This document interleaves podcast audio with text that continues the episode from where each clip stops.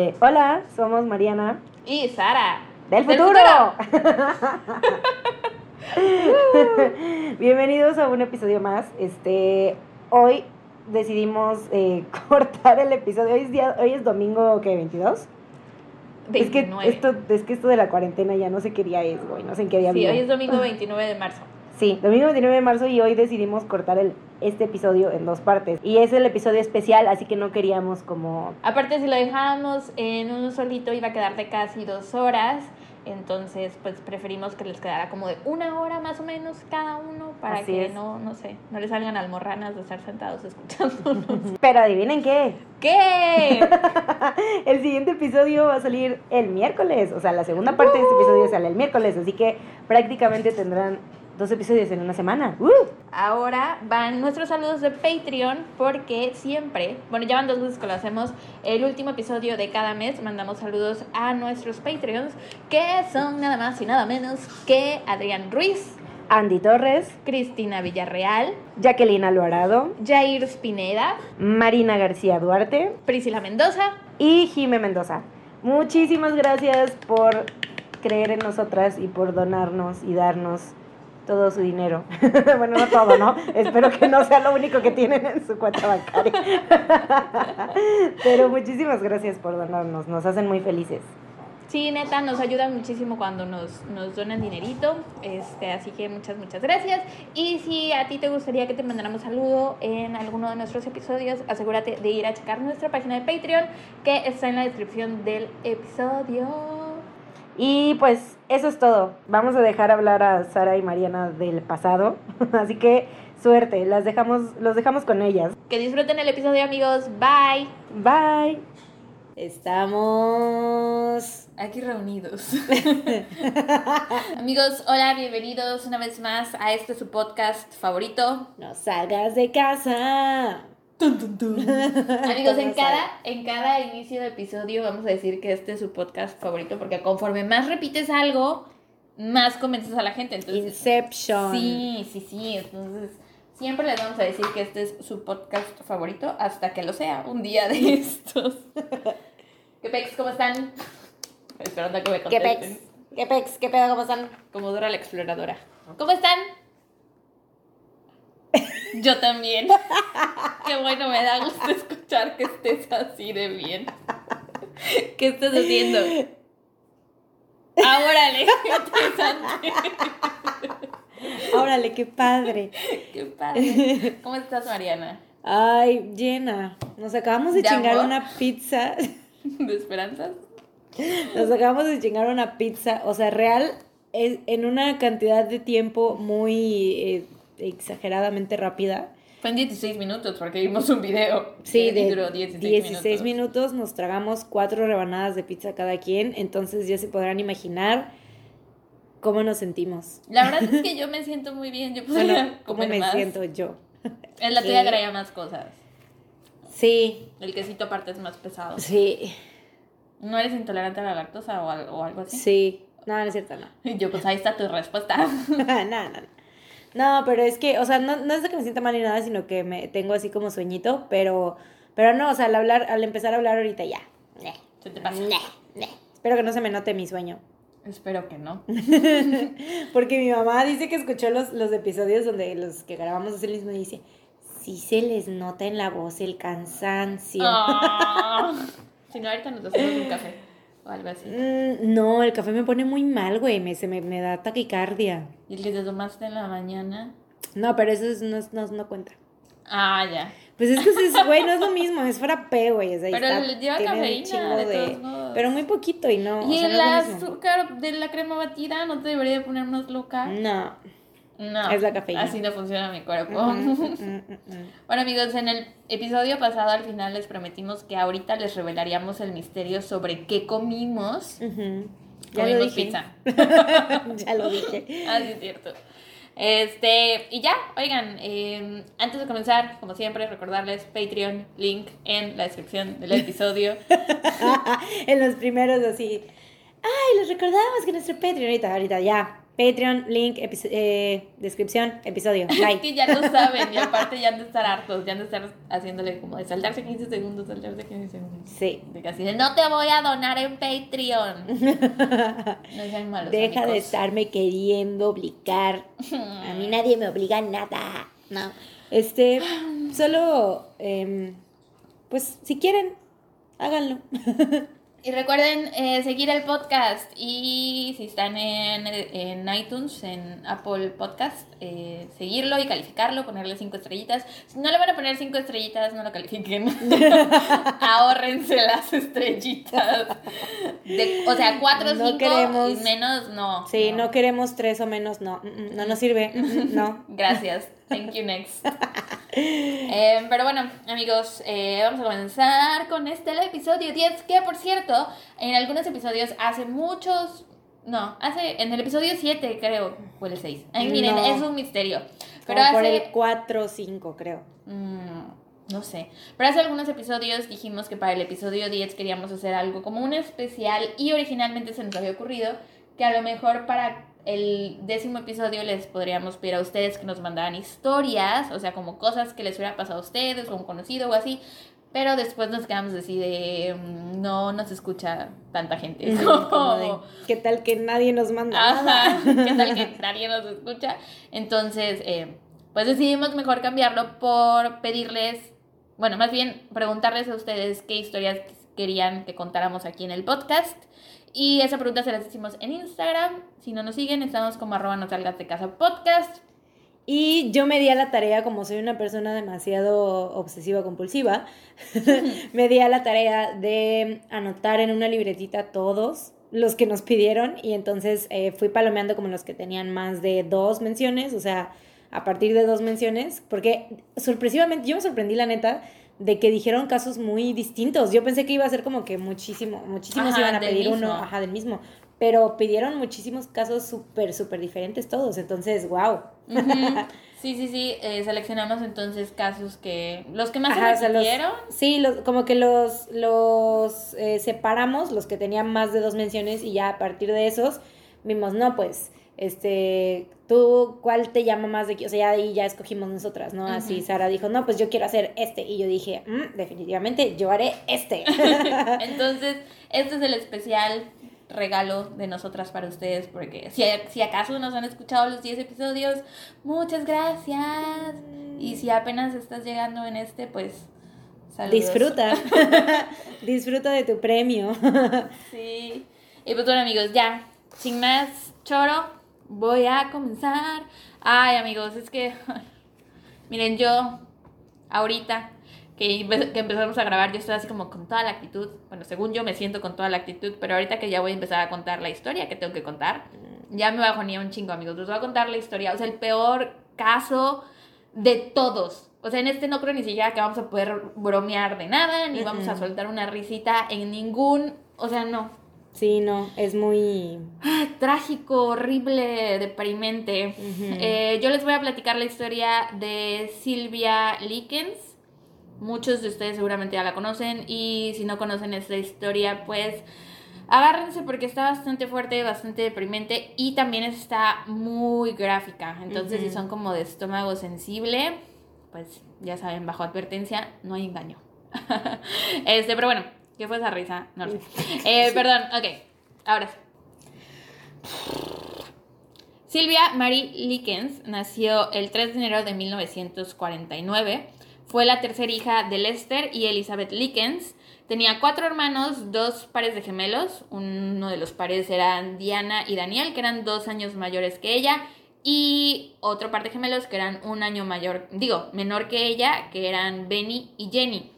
Jenny tenía polio, entonces una de sus piernitas era más débil que la otra. eh, y cojeaba y tenía que usar como un, un aparato de metal en la pierna, tipo como el de Forrest Gump, que cuando va corriendo se le rompe, bueno, uno de esos. Este, sus padres trabajaban vendiendo dulces, cervezas y refrescos en ferias alrededor de Indianápolis durante el verano, por lo que se mudaban muy seguido y así eran como tipo cirqueros o algo así. Ujú. Eh, tenían un trabajo, perdón, tenían un matrimonio inestable y cero estabilidad económica. Sus hijos a veces les ayudaban en las ferias, pero el papá, o sea, Lester, se preocupaba mucho por la seguridad y la educación de sus dos hijas menores, o sea, Silvia y Jenny. Así que muchas veces las dejaban mejor en casa de familiares, generalmente en casa de su abuelita. Una vez que se volvió adolescente, Silvia trabajaba de niñera, de mandadera, planchando ropa y casi siempre le daba el dinero que ganaba a su mamá. Bueno, le daba parte del dinero a la mamá para apoyarla, ¿no? Sus amigos la llamaban Cookie y la describían como amistosa, segura, alegre, con cabello largo y ondulado. Le gustaba la música y era muy fan de los Beatles. En junio de 1965, Silvia y Jenny vivían con sus papás y asistían a clases en la Arsenal Technical High School, donde conocieron a Paula y Stephanie Banishevsky.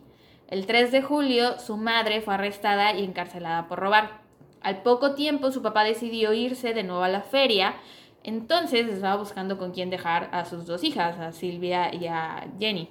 Entonces, fue a casa de las dos nuevas amigas de sus hijas, que son Paula y Stephanie Banishevsky, que las conocieron de la escuela, y allí hizo un trato con una señora llamada Gertrude Banishevsky, Mm. que era la mamá de las muchachas. El trato era que él le Hasta mandaría... nombre feo tiene, güey. Sí, tiene nombre de bruja. Sí. De bruja mala. El trato era que él le mandaría 20 dólares a la semana a cambio de que ella cuidara a Silvia y a Jenny. Gertrude accedió y le prometió que cuidaría a las niñas como si fueran sus propias hijas. 20 dólares de aquel entonces no es lo mismo que 20 dólares ahorita, era como el triple de lo que es ahorita.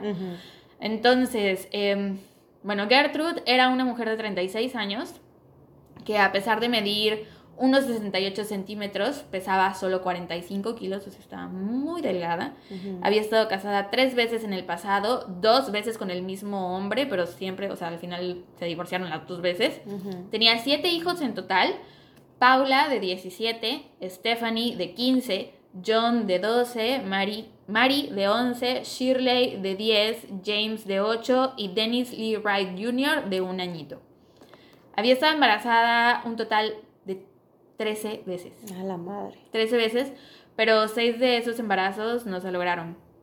Entonces, pues Gertrude estaba muy deprimida por, pues, por sus eh, abortos espontáneos que le pasaban. Ujú. Eh, aparte padecía de asma y fumaba muchísimo. Eh, el, el término es chain smoking, o sea, fumaba Ujú. uno tras otro, tras otro, tras otro, tras otro. Es tras lo que otro. dices, fumaba como, fumaba como chimenea, ¿no? A veces Ajá. dicen. Ah, Exactamente, fumaba como chimenea. Eh, aparte no tenía mucho dinero y sus ex esposos le mandaban un cheque de vez en cuando, pero pues no, no tenía un ingreso fijo. Eh, entonces, o sea, esta señora no estaba en calidad, o en las condiciones de aceptar a dos niñas nuevas en su casa, o sea, porque no Ujú. tenía dinero. Ujú. Claro, le iban a mandar 20 dólares, pero, güey, ¿qué son 20 dólares cuando de verdad no tienes dinero? Ujú. En fin, eh, las primeras semanas que pasaron Silvia y Jenny en casa de los Banishevsky fueron súper normales. Las trataban bien, iban a la escuela y se llevaban chido con los hijos de Gertie. Le llamaban Gertie a Gertrude. Gertie. Mm. No Eh, se merece que le llame con un... Gertie. O sea, no, no. Compartían la habitación con la niña de 11 años, que se llamaba Mary, la de 10 años, que era Shirley, y el de 8, que era Jimmy, el, el más chiquito. Bueno, no, el más chiquito es el de un año, el bebé, y el niño más pequeño era el de 8. Ujú. Tenían solo un colchón en la recámara que estaba en el piso y según esto se turnaban para dormir sobre él. O sea, una noche dormía Silvia, la otra noche dormía Mari, la otra noche dormía Jane y así, ¿no? Eh, habían 10 personas viviendo bajo el mismo techo. No tenían estufa, solo tenían una parrilla eléctrica de una hornilla. Eh, generalmente solo comían sopas y galletas saladas. Tenían que turnarse para comer porque solo tenían tres cucharas. Pero aún así la situación de las niñas Likens era buena. O sea, las trataban tan bien como podrían tratarlas eh, con las condiciones en las que estaban, ¿no?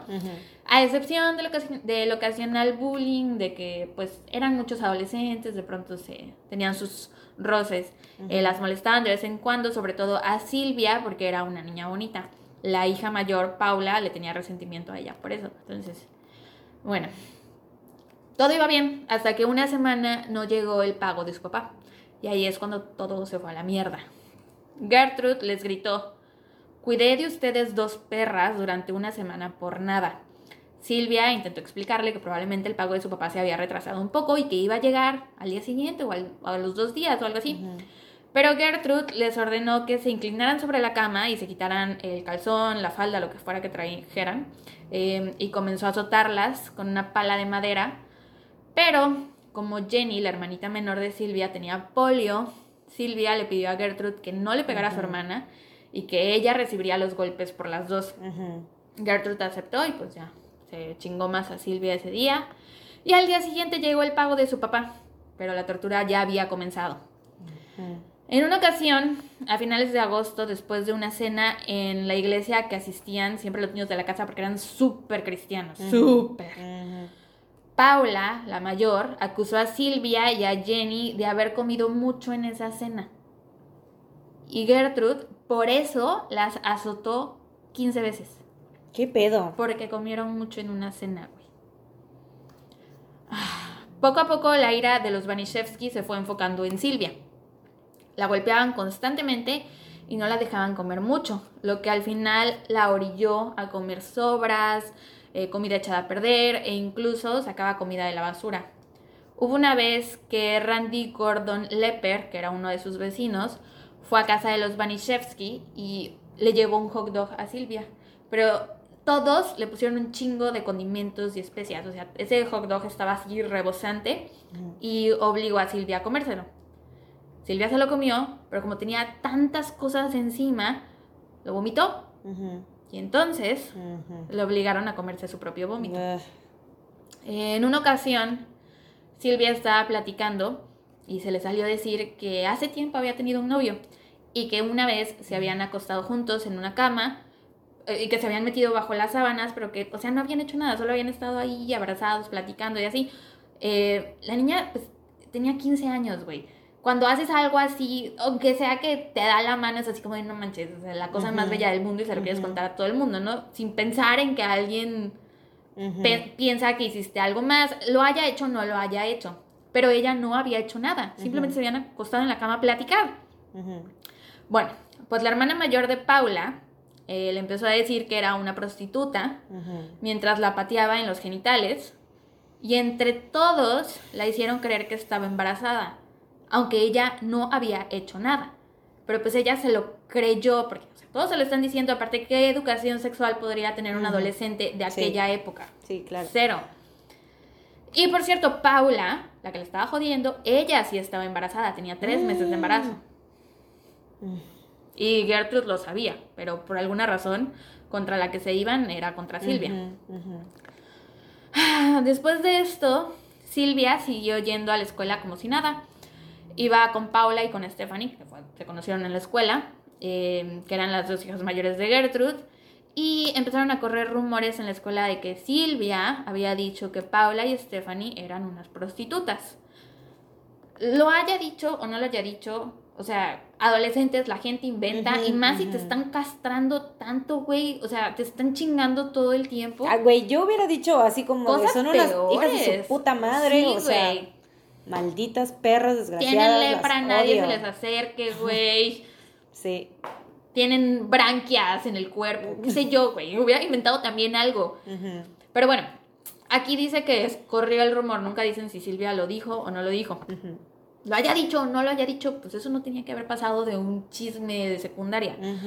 Pero eh, todo esto hizo que el novio de Stephanie, que se llamaba Coy Hubbard, eh, que tenía 15 años y pesaba 85 kilos y medía casi 2 metros, la madre. atacara físicamente a Silvia. ¿Qué pedo? Estaba, mal toda esta gente, güey. Sí. Ay, perdón. Em, hubo una vez que Paula, la hermana mayor, golpeó a Silvia tan fuerte en la cara que se le rompió la muñeca. Y entonces le pusieron un yeso. Entonces, después de que le pusieron el yeso, regresó a su casa a seguir golpeando a Silvia con el pinche yeso. la verga. Y hay gente que, o sea, más adelante en los testimonios, eh, hay gente que dice que escuchaban a Paula alardear de eso en el camión, así de, mira, le pegué tan fuerte a esa pendeja, bueno, no en esas palabras, ¿no? Pero, mira, le pegué tan fuerte a esa pendeja en la cara que me rompí la muñeca, ¿no? Así como de, mira mi vergota o algo así, qué sé yo.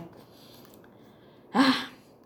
Aparte, Gertrude se la pasaba diciéndole a todo mundo que Silvia era una promiscua y que se prostituía y se la pasaba dándole sermones a Silvia al respecto, diciéndole que no, que el cuerpo de la mujer y bla. Después comenzaron a obligar a Jenny, que era la hermanita menor de Silvia, la que tenía polio, a que también le pegara a su hermana. Y la amenazaban diciéndole que si no lo hacía, entonces a ella le iban a golpear como golpeaban a Silvia. Más adelante también, cuando Jenny da su testimonio, dice que, o sea, cuando a ella la obligaban a pegarle, siempre le pegaba con su brazo izquierdo, con su mano izquierda, porque ella era diestra, entonces su bracito izquierdo era el más débil y con ese le pegaba para no lastimarla. Ya sé. En una ocasión, Gertrude obligó a Silvia... Ah, esto es horrible. En una ocasión, Gertrude obligó a Silvia a desnudarse frente a todos en medio de la sala y a meterse una botella. de Coca-Cola de vidrio en la vagina. La botella se rompió estando en el interior de Silvia y los cristales rotos le desgarraron las paredes vaginales. Días después, Silvia se robó un traje de gimnasia de la escuela porque Gertrude no le compraba ropa. Se robó un traje de gimnasia y cuando Gertrude la cachó, comenzó a azotarla con un cinturón grueso y después comenzó a patearla en los genitales. También le quemó las yemas de los dedos con cerillos. La cuestión aquí es que en un par de ocasiones los padres de las niñas fueron a casa de los Banishevskis. O sea, las visitaban. Sí. Pero como en las visitas siempre estaban Gertrude y sus hijos, ellas nunca... Por miedo nunca decían nada. Nunca pudieron decir nada. Eh, y las tenían súper amenazadas y eso. Ya sé. Pero Silvia y Jenny sí le dijeron a su hermana Diana, la mayor, ves que te dije que tenían una, al principio fueron dos gemelos, una niña y un niño, la mayor tenía 18, ella ya no vivía con sus papás, ella se fue a vivir sola. Y una vez Silvia y Jenny se la encontraron en un supermercado, en una farmacia o algo así, y ellas dos andaban solitas. Entonces ahí aprovecharon y le contaron a su hermana todo lo que estaba pasando. Le dijeron, es que, o sea, nos maltratan, nos pegan, sobre todo a Silvia, le hacen tal y tal y tal y tal y tal. Pero su hermana no les creyó, güey. Pensó que, pensó que estaban exagerando. O sea, imagínate. Ah, es que fue una serie de, de cosas que, que, no, o sea, ah. o sea, si hubieran sabido como porque les tenía mucho miedo, obviamente, y estaban así como súper así, pero si hubieran dicho en ese momento así de que no, papá, yo me voy contigo, o sea, y ya, y me vale madre, no, o sea, yo, yo me quiero ir contigo, me quiero ir contigo, me voy contigo, porque me están, ve lo que me están haciendo. Pero pues, verga, güey. Ya sé. Este, también en una ocasión, un padre de familia de un compañero de salón de Silvia, el chavito, el compañero, la había visto que tenía heridas en la piel, entonces eh, le dijo a su papá y después Silvia dejó de ir a la escuela. Entonces el papá fue a reportar a la escuela, no, pues es que esta niña ya no viene a clases y mi hijo me dijo que vio que tenía pues marcas en la piel, moretones y así. Entonces la escuela llamó a Gertrude para preguntar qué estaba pasando y ella les inventó que Silvia se había escapado, que era eh, lo peor que le había pasado en su vida, que era una lata, que era una prostituta, una promiscua, y que esas heridas que tenía en su cuerpo no eran heridas, sino que eran costras de mugre, porque Silvia no tenía higiene. que, Porque no se quería bañar, por eso tenía la cuerpo así. Em, también está la historia de los vecinos de al lado, que vieron a Silvia en dos ocasiones. La primera cuando recién, recién, recién acaban de llegar o sea, no tan recién, pero sí muy recién. Eh, y la vieron que traía un ojo morado. No hicieron caso, dijeron, ah, pudo haber sido cualquier cosa. Y después, no sé por qué estos vecinos, ya como a las semanas, entraron a casa de los Banishevsky, no sé a qué, y ahí vieron a Silvia y describe que la vieron como si fuera un zombie, o sea, como si fuera nada más la carcasa, el pellejo de un humano, que no había alma adentro, pero que de nuevo no reportaron con nadie. Y pues bueno, como resultado de todos los golpes y todo lo horrible que le hacían, Silvia se volvió incontinente y una noche sin querer se hizo pipí mientras estaba dormida. A partir de esto... Sí, porque aparte, o sea, le hacían muchas cosas en su vagina, ¿no? Sí, ahí la pateaban. Sí. O sea, la, onda de Gertrude era bien, bien sexual. O sea, no sexual, pero muy de O sea, es que nunca la violaron. Sí, porque exactamente, Pero eso siempre decir, no la violaron, pero sí era de... promiscuidad. de y de, sí, de, de eres una puta y le y, Y te voy a castigar. su vagina, o sea, era como, esa, esa era la cosa, sí. Sí, es un- una onda bien rara. Ya. Entonces se hizo pipí. A partir de esto, como castigo, el 6 de octubre de 1965, Gertrude decidió que Silvia ya no era digna de vivir con ellos en la casa y entonces la mandaron al sótano. Sótano. Y allí la amarraron, la tenían desnuda, casi nunca le daban ni agua, ni comida, ni nada. Solo le daban a veces agua simple y galletas saladas. Y al parecer la tenían amarrada de la parte más alta de las escaleras, o sea, en, en el barandal hasta hasta arriba y ella estaba en el piso. Entonces la cuerda apenas y era lo suficientemente larga para que los pies de Silvia apenas rozaran el piso, o sea, Ujú, la estaban prácticamente ahorcando. Eh, una de las cosas más horribles de esta historia para mí es que los niños de la escuela, sus vecinos, todos los niños del vecindario en su mayoría participaron en su tortura. Leí que pagaban 5 Sí. centavos para poder entrar al sótano a verla y a atormentarla. Iban a casa de los Banishevsky al salir de clases y entre todos se turnaban para maltratarla, para patearla, quemarla, golpearla, hacerle de todo. Cuando encontraron el cuerpo de Silvia más adelante, eh, vieron que tenía más de 100 quemaduras de cigarro en el cuerpo. La madre. Y todo esto siempre lo hacían con la guía y la aprobación de Gertrude. O sea, ella era así de, Sí, sí, sí, hazlo, hazlo. Ella era la que cobraba, obviamente, el pinche, pinche vieja, güey. Eh, ella era la que siempre al- alentaba a los chicos a que fueran violentos con Silvia. Y en muchas ocasiones a base de mentiras. O sea, les decía así de, ¿tú crees que esta prostituta dijo que tu mamá era Ujú. una tal por cual, bla, bla, bla? Y entonces la- la- los niños estos como que se calentaban, se enojaban y Gertrude decide, mira, ella está allá abajo eh, amarrada, ve y hazle lo que quieras, no me importa. Entonces Ujú. ahí iban los niños y la, la torturaban. Ah, eh, muchas veces Gertrude y sus hijos decidían darle un baño a Silvia. La subían por las escaleras y la ponían en la tina, que estaba llena con agua hirviendo. A la verga. Y la dejaban ahí hasta que la piel se le pusiera roja y le empezaran a salir ampollas. Después de eso, la sacaban de la bañera. Ella casi siempre se desmayaba del, pues de lo caliente que estaba el agua. Entonces la sacaban así jalándola del pelo y la regresaban así al sótano, güey. Este, y una vez después de que la bañaron, o sea, recién salida del baño, con la piel así hirviendo, las ampollas, la hija mayor, Paula, empezó a frotarle sal en las heridas. Ah, sí, me acuerdo de eso. Verga, pinche pendeja, güey. O sea, es que yo no, es lo que no entiendo como que... que- ah. O sea, que uno de ellos sea así, pero que todos, güey, y gente que, o sea, gente externa aparte también, güey, ¿cómo puede? ¿Qué pedo, güey? Sí, es que está increíble la historia. sí, está increíble. No parece que haya, o sea, no Ujú, suena a algo sí. que pueda pasar en la vida real. Pero bueno, no sé si te acuerdas de Y esto no pasó, o sea, esto pasó varias veces, güey. O sea, hay otro caso de una, igual y algún día ¿La hablamos de ese, la japonesa. Funko que la, algo, ¿no? ajá, que la secuestraron entre varios, o sea, y eran varios chamaquillos, igual de su edad, de su, de su Sí, salón. compañeros. o ajá, compañeros, y no mames, o sea, y, e igual lo mismo, o sea, todos ahí se turnaban y andaban ahí haciéndole Sí. cosas horribles igual. O sea, Sí, ah, de la verga. No sé si te acuerdas de Coy Hubbard, el novio de Stephanie. Eh, bueno, ese el de tipo. dos metros. Ese tipo y algunos de sus amigos usaban a Silvia para practicar judo.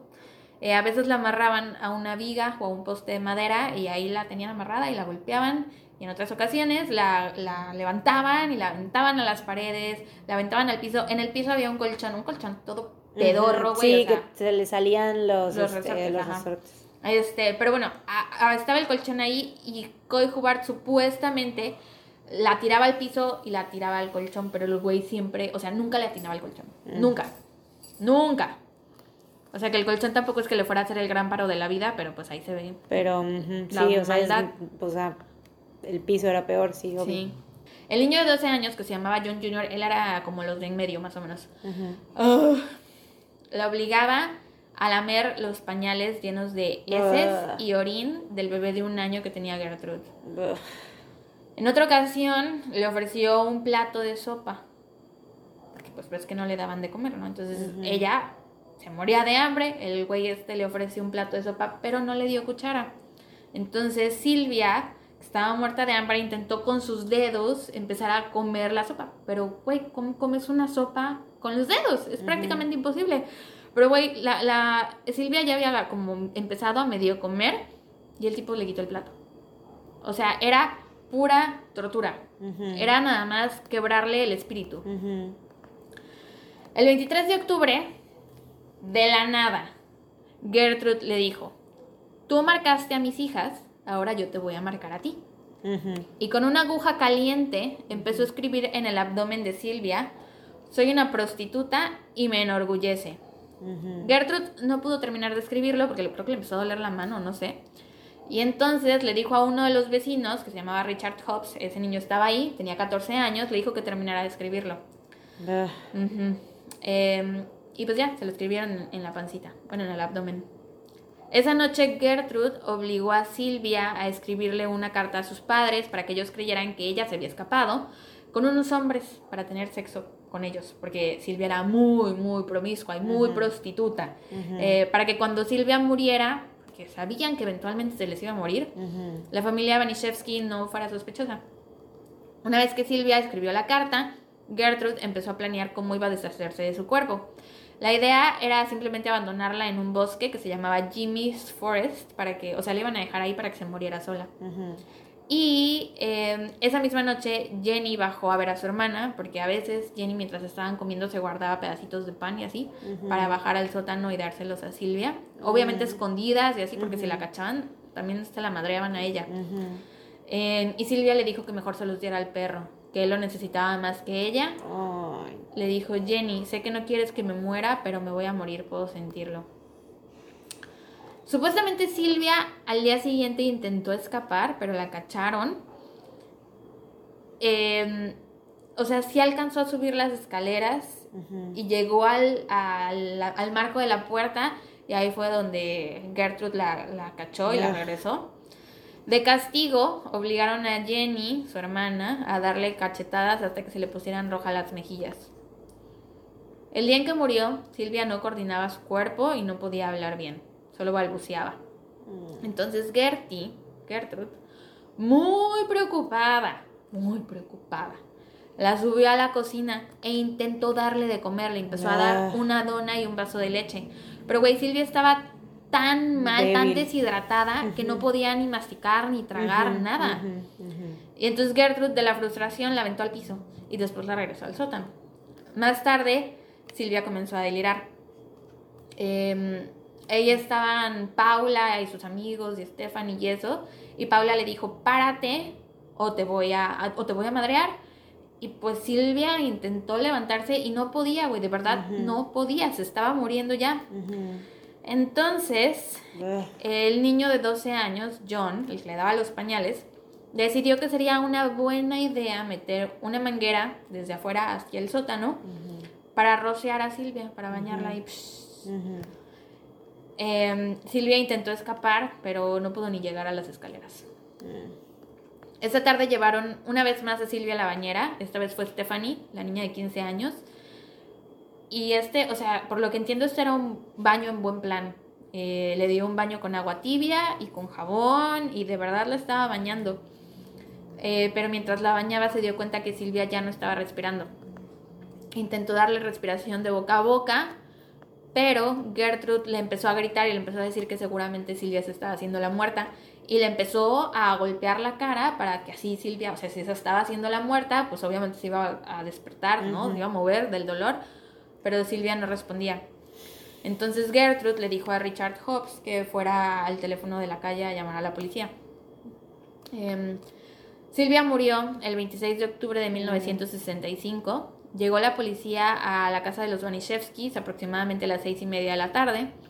Gertrude les entregó la carta que había obligado a Silvia a escribir y los guió a una de las habitaciones donde habían puesto su cuerpo, porque claro que no la regresaron al sótano, la pusieron en una de las habitaciones que tenía colchón. Y les dijo que ella había intentado curarla que, o sea, en la carta decía que se había ido con unos tipos y que los tipos la habían herido y la habían lastimado y que había tenido sexo con todos y que era una prostituta, promiscua, ya sabes, ¿no? Es que cuando regresó a casa, Gertrude la encontró así en mal estado e intentó, en- Ayudarla. ella había intentado curarla, que le había puesto eh, alcohol en sus heridas para limpiárselas, pero que no había podido salvarla. Obvio, todos los hijos de Gertrude, e incluso Jenny, habían ensayado una explicación. Gertrude les había dicho, vamos a decir esto, esto, esto, esto, esto, ¿no? Este, entonces, bueno, cuando la policía les preguntó que qué había pasado, todos dijeron la misma cosa. Y entonces Paula, que era la mayor de las hijas de los Banishevsky, se acercó a Jenny y le dijo, si quieres vivir con nosotros, te vamos a tratar como si fueras nuestra propia hermana. O sea, como dándole a entender que a ella no le iba a pasar eso.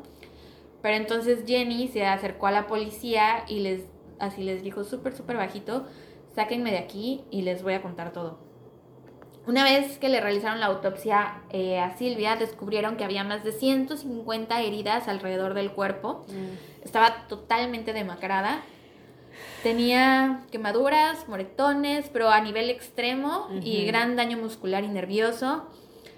Sus labios se los había mordido tanto, tanto, tanto que eran tiras, güey. O sea, no era un labio completo, eran pedazos de labios.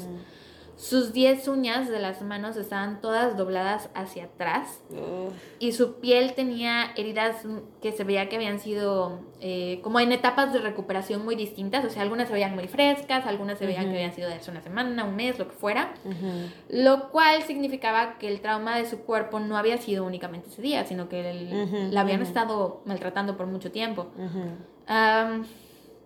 Los oficiales y los médicos declararon que el asesinato de Silvia Likens era el peor caso de abuso físico que habían investigado en la historia del estado de Indiana. Sí. Su área vaginal ah, estaba tan inflamada que estaba como cerrada, güey. Mm. De tanto que la pateaban y la golpeaban y le hacían, la tenía cerradita. Pero su himen estaba intacto. Era Seguía era virgen. siendo virgen. Lo que desacreditaba todo lo que Gertrude le había inventado a todo el mundo sobre ella. Eh, la causa oficial de la muerte fue hemorragia cerebral, choque circulatorio e inanición. Arrestaron a Gertrude, Paula, Stephanie, John Jr., Coy Hubbard y Richard Hobbs.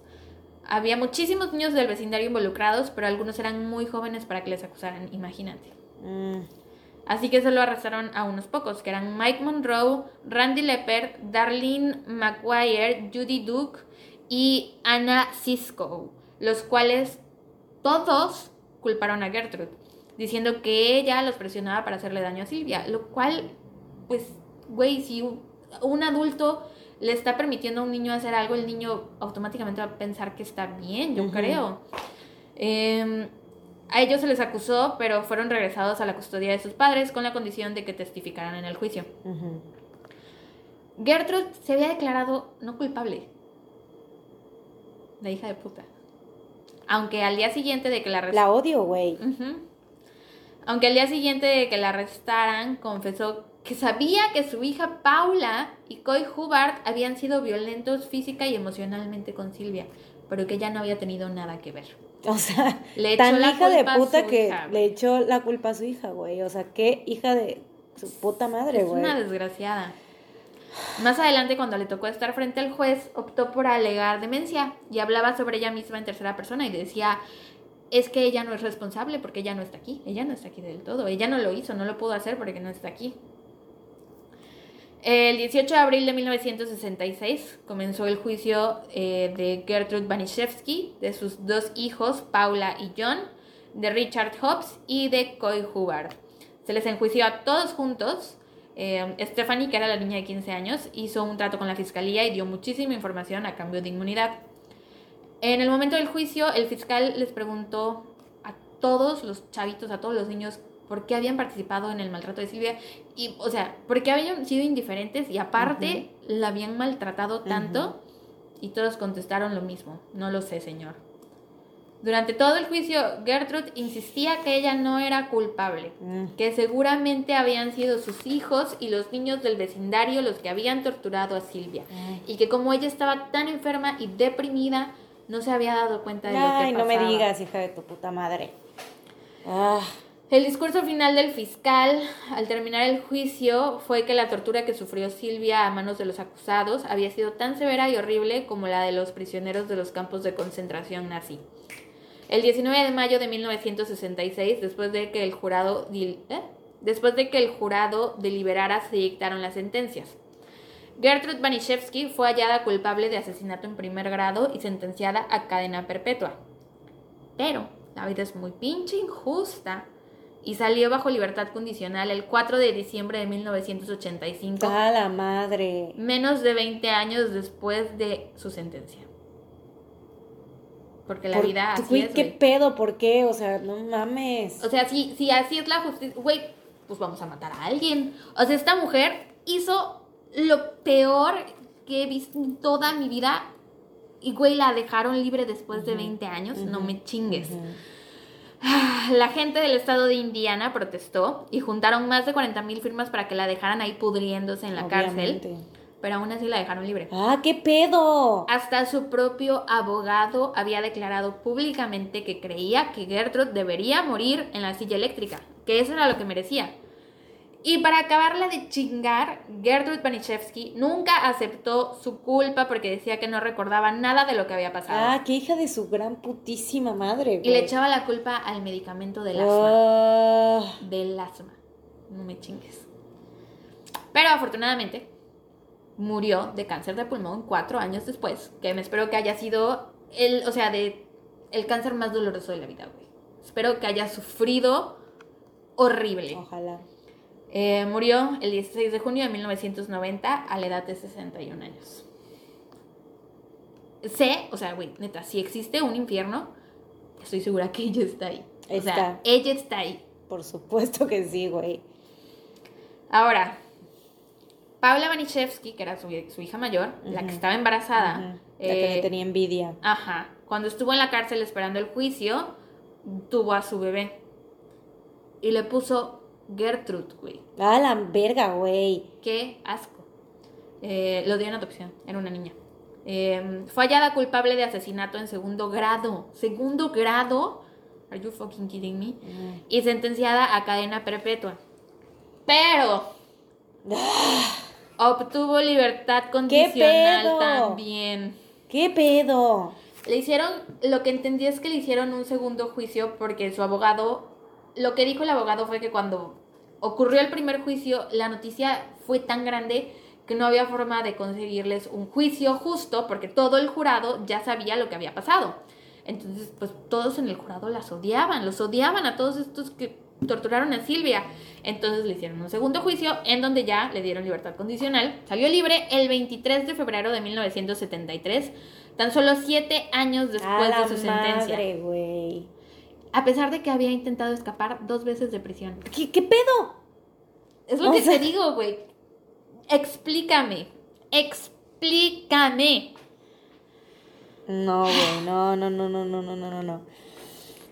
Se cambió el nombre a Paula Pace y trabajó, ¿sabes en dónde? ¿En un McDonald's? No, no, no, en una escuela, güey. ¿Qué pedo? Con niños. ¿Es neta? Trabajó como consejera en una escuela durante 14 años.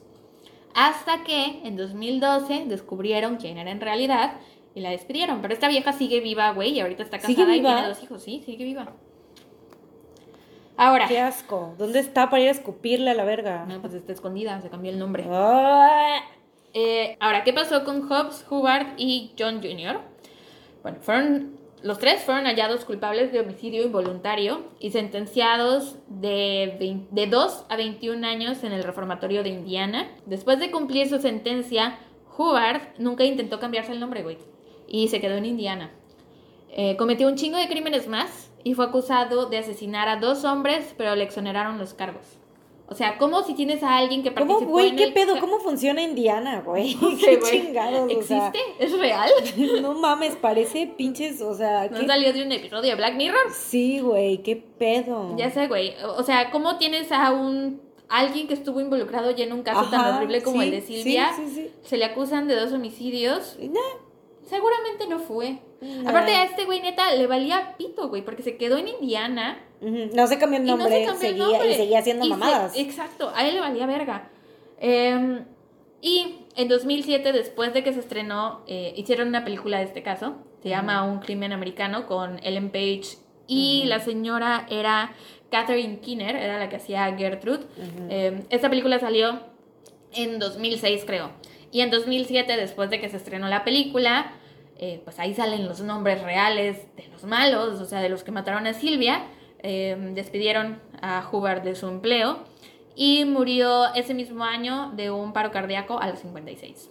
Mm, no es suficiente. Ya sé. Hobbes murió de cáncer de pulmón en 1972 a los 21 años, cuatro años después de haber sido liberado del reformatorio. O sea, los dos, la Gertrude y él también, o sea, los dos murieron de cáncer de pulmón, ¿no? Sí. Pues es que en aquella época yo creo que todo el mundo fumaba aparte, ¿no? Y aparte, pues es hereditario ese pedo, ¿no? Pero él no era su hijo. Ah, ¿no? Hobbes no, era uno Ah, de los vecinos. el. Ajá, ya, ya, ya. Eh, bueno, sí. Hobbes murió de cáncer de pulmón en 1972 a los 21, 21 años, cuatro años después de haber sido liberado del reformatorio. Y John Banishevsky Jr., que era el niño que en aquel entonces tenía 12 años, eh, tras cumplir su condena, se volvió pastor Mm, y murió de diabetes a los 52 en 2006. Y este güey sí hablaba públicamente del caso y llegó a decir que él creía que tanto él como Hubbard y Hobbes, que fueron la- los tres a los que les dieron menos sentencia, merecían un castigo más grande. Entonces él como que sí, como que agarró el pedo, pero en realidad no, porque nunca dejó de hablar del caso. Entonces muchos creían que lo usaba para salir en las noticias, ajá, para, ajá. ya sabes, como para hacerse famoso. Y pues ya, la película An American Crime, que es la que te acabo de decir, un crimen americano, está basado, eh, está basada en el caso de Sylvia Likens, personaje protagonizado por Ellen Page. El personaje de Gertrude Banishevsky está eh, hecho por Catherine Kieper y a pesar de que está basada en hechos reales, o sea, en, en lo que pasó en la historia, algunas partes de la película no encajan con lo que sucedió realmente. Yo vi la película antes de saber lo del caso, o sea, yo la encontré, me imagino que en Netflix, no me acuerdo. Em, y dije, wow, suena fuerte, pero la quiero ver, ¿no? Y más porque decía que era basada en hechos reales, pero yo no conocía la historia. ¿Ya viste la película? No, Bueno, pero seguro es de esos casos en los que la realidad supera la ficción. sí, bueno, es que la película creo que está todavía peor, porque, eh, o sea, les voy a decir, ya saben lo que pasa realmente en el caso de Silvia, no, o sea, no es spoiler, eh, pero ves que te dije que Silvia intentó escapar. En la película, Silvia escapa y sale. Uno de sus vecinos entra, la ayuda, la su- o sea, la desamarra. Silvia sale y escapa, pero entonces como que despierta y se da cuenta que ya está muerta. O sea, ella era como el espíritu, la, la Silvia que salió huyendo, Mm, ya ujú. era el fantasma y su cuerpo estaba en el sótano. Pero imagínate, güey, si no, no conoces la historia y estás viendo la película por primera vez y estás sufriendo con ella y la vez que se escapa dices, que no sí". mames, qué bueno, qué bueno, qué bueno. Y, Y no. no. la película te rompe el corazón y la matan ahí. Bueno, la lo que te rompe el corazón es la historia, está Ujú. de la verga. Y creo que como en el 2001 o 2006, algo así, hicieron un, como un, no un monumento, pero sí como un, un busto en honor a Silvia, un- una cosita ahí para recordarla en Indiana. Mm. Y es el peor caso de tortura que han visto en Indianápolis y yo creo que en casi todo el mundo. Está horrible.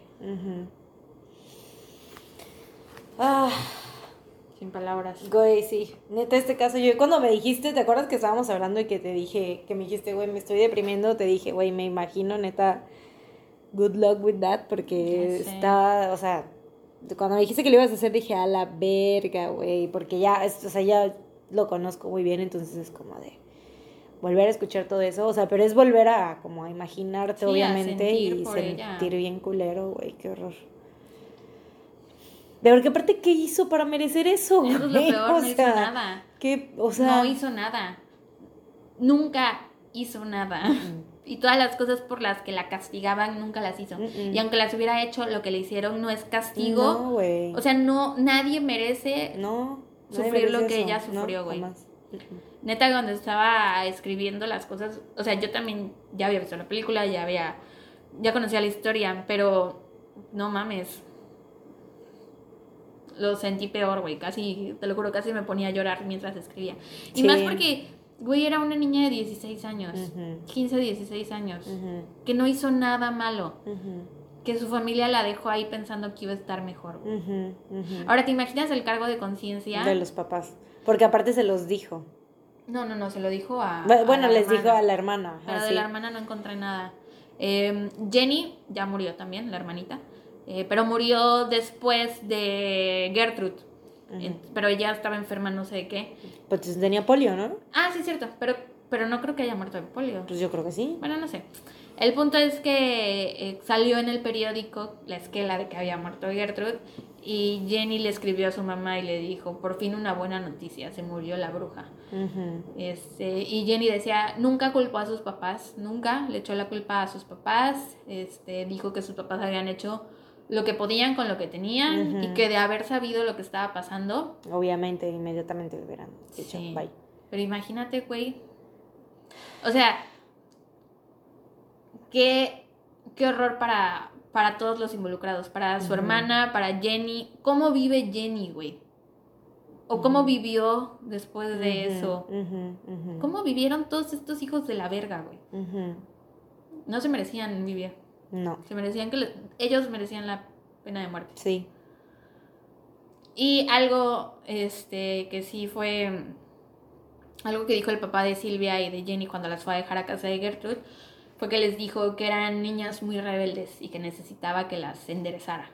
Mm, Pero pues ves que por allá, o sea, por los 60, 50, 70 los maestros les pegaban a los niños, los levantaban Ujú. que el borrador era Sí, normal. aparte, güey, o sea, era de que si te veían a los 15 así, no sé, dándole un beso a, un, a tu novio, o sea, si tenías Ujú. novio, si tenías novio ya eres una puta. Y si te veían así como que de la mano así o haciendo con alguien, ya eres una puta. Ujú. Así. Entonces, o no sé, si hacías cualquier cosa así normal, X, ya una rebelde, una lo que sea. Sí, yo creo que cuando el papá les dijo, le dijo eso a Gertrude, se refería así de, si te faltan al respeto, jálales el pelo, dales Sí, una lo que dicen siempre un los- manazo, Los papás, ¿no? una de- nalgada, no no, amarran en el sótano en la vida, métele no. una botella de coca No en la vagina. no, qué horror. Ya sé, está de la. Ah, su madre, güey. Esa es la horrible, horrible, horrible historia de Silvia Likens. Y neta, Silvia, espero que estés muy bien donde sea que estés, güey, porque no merecías eso. Mm, mm. Lo siento mucho. Qué triste, güey, quiero llorar. Ya sé. ¿Quieres hacer una pausa Ah, si quieres. para llorar? Ah, espera, paréntesis, déjame decir algo del caso. Este, en Instagram, como siempre, les vamos a dejar las fotos. No sé si ya han visto a Gertrude. ¿Tú, tú sí la ubicas? La cara de Gertrude. Sí. Es, tiene cara de hija de la chingada, Sí. igual que su hija Paula. Ujú. Eh, si quieren ver la cara de los dos seres más malignos, malignos de la historia, vayan a ver. No sé si vamos a poner una foto de cómo encontraron el cuerpo de Silvia, pero si quieren, vamos a poner una foto de ella cuando ella bonita, bien, sana, feliz. Eh, pero si ustedes quieren ver fotos de cómo estaba su cuerpo, están en internet. Si las quieren googlear, están horribles. Sí, no las vamos a subir, güey. No. Por eso digo, vamos a poner la foto de ella bien. Sí, bien. Eh, pero, o sea, si ustedes tienen curiosidad, búsquenlas. Eh, horrible. Y ya, eso es todo por mi parte. Fin, me voy a llorar. Y hasta aquí llega la primera parte del episodio. Nos vemos el miércoles a la misma hora y en el mismo lugar para la segunda parte. ¿Ok? Adiós.